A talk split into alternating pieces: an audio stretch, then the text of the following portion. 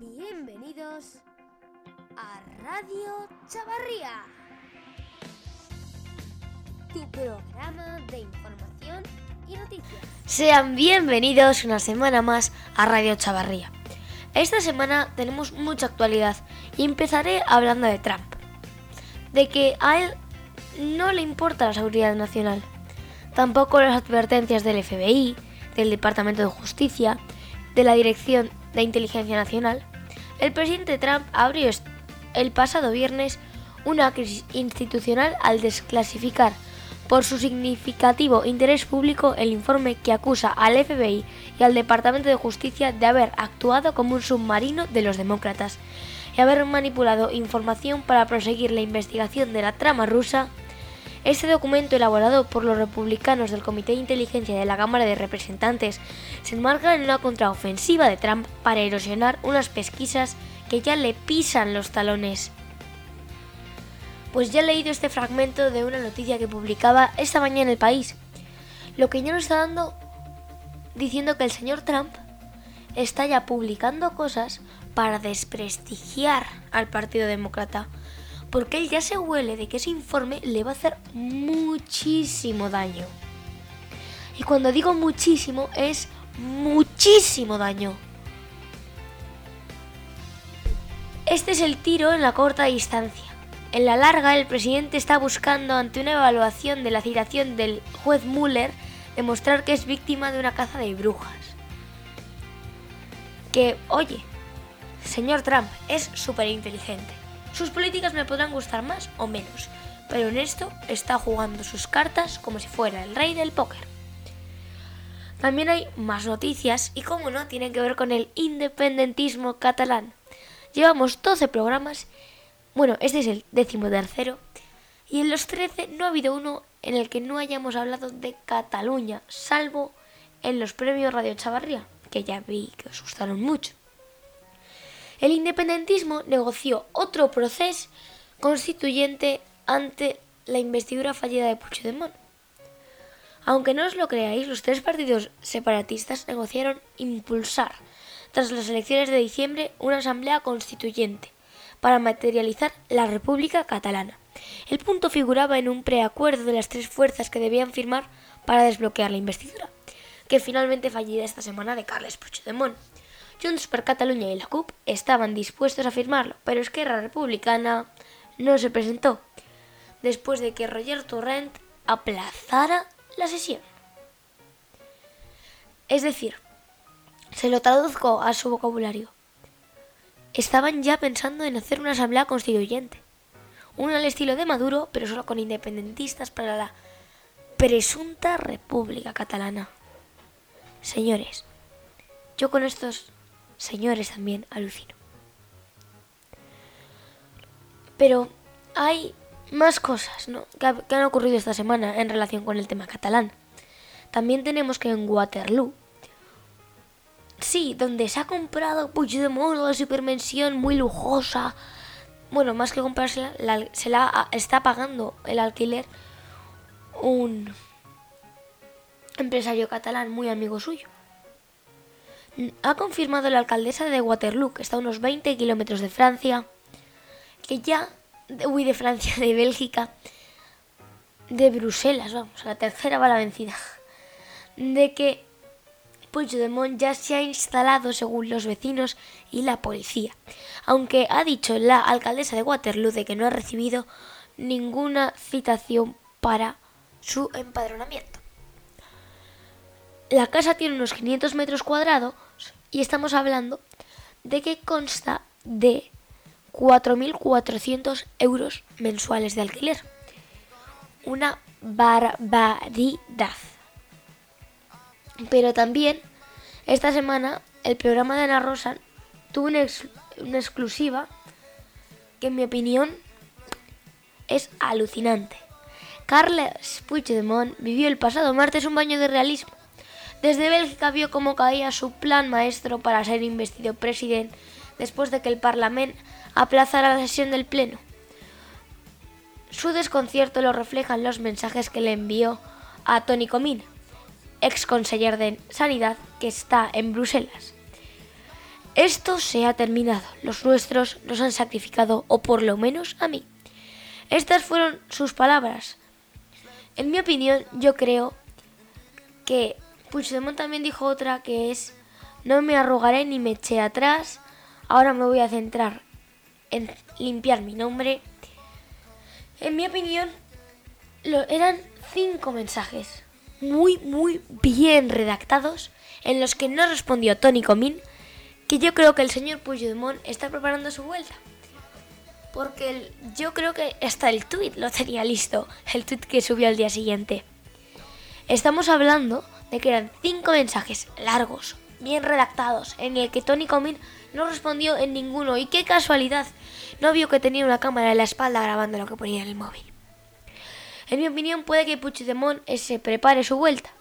Pero bueno, para eso tenemos que esperar a próximos programas.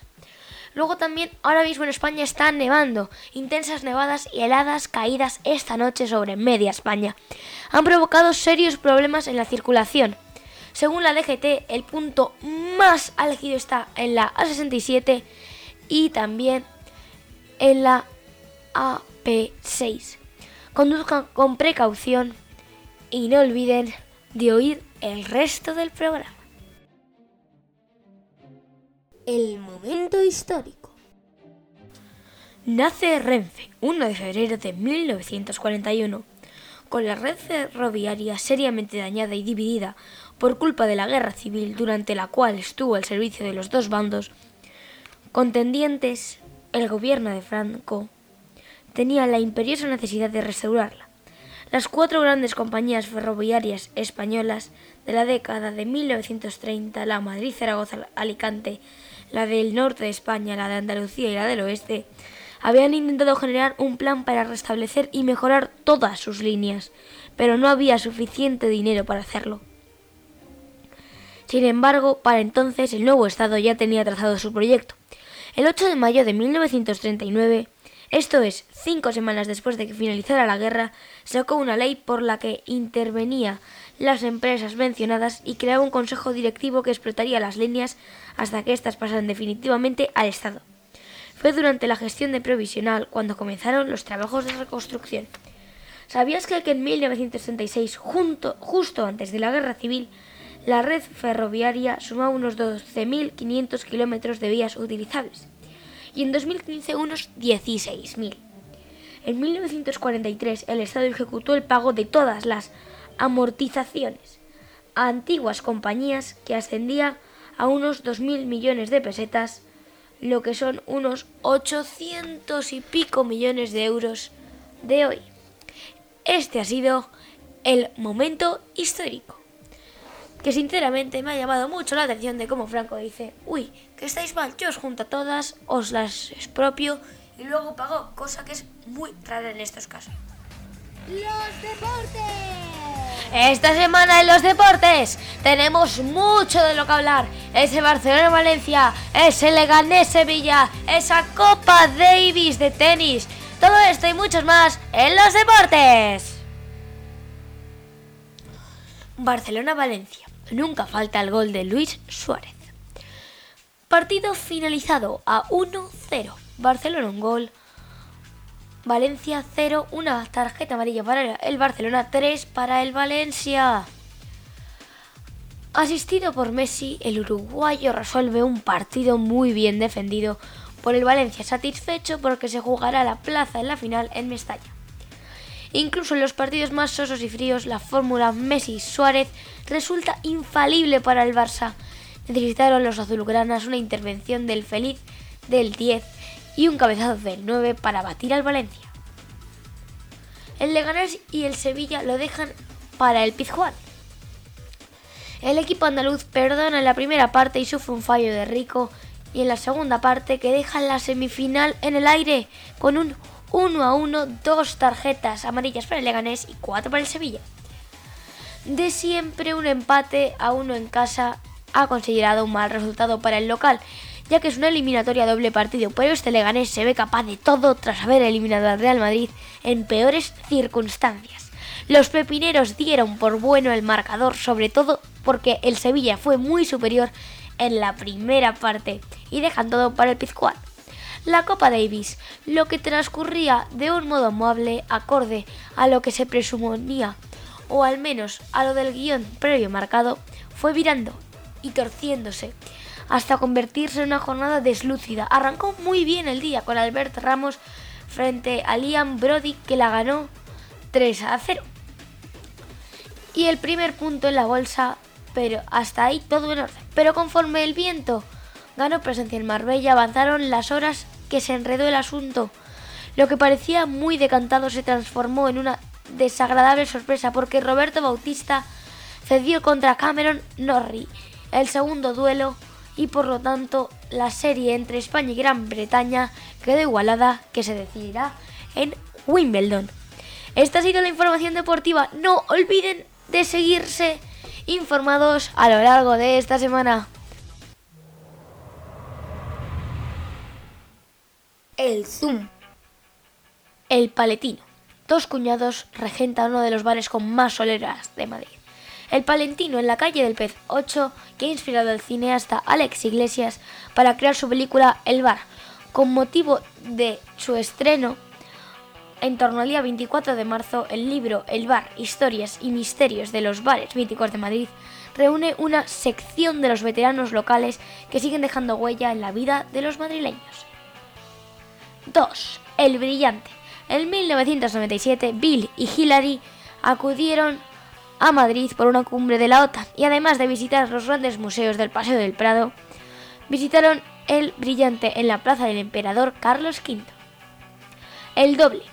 Situado en Ponzano, kilómetro cero del tapeo madrileño, el doble es un clásico de las cañas bien tiradas en vasos largos de 40 centilitros.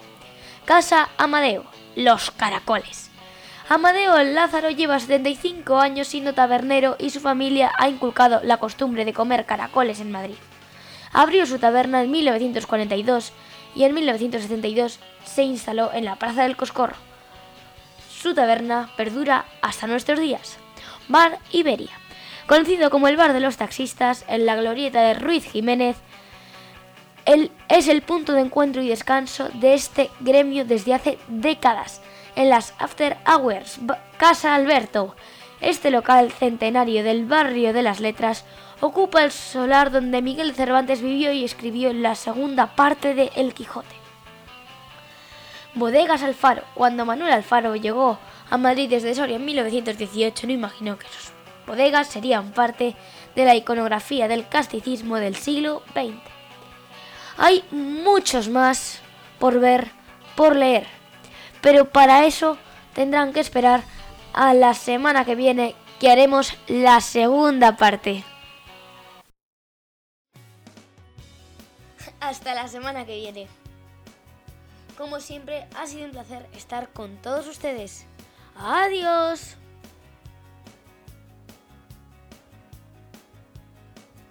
Radio Chavarría, tu podcast de información y noticias.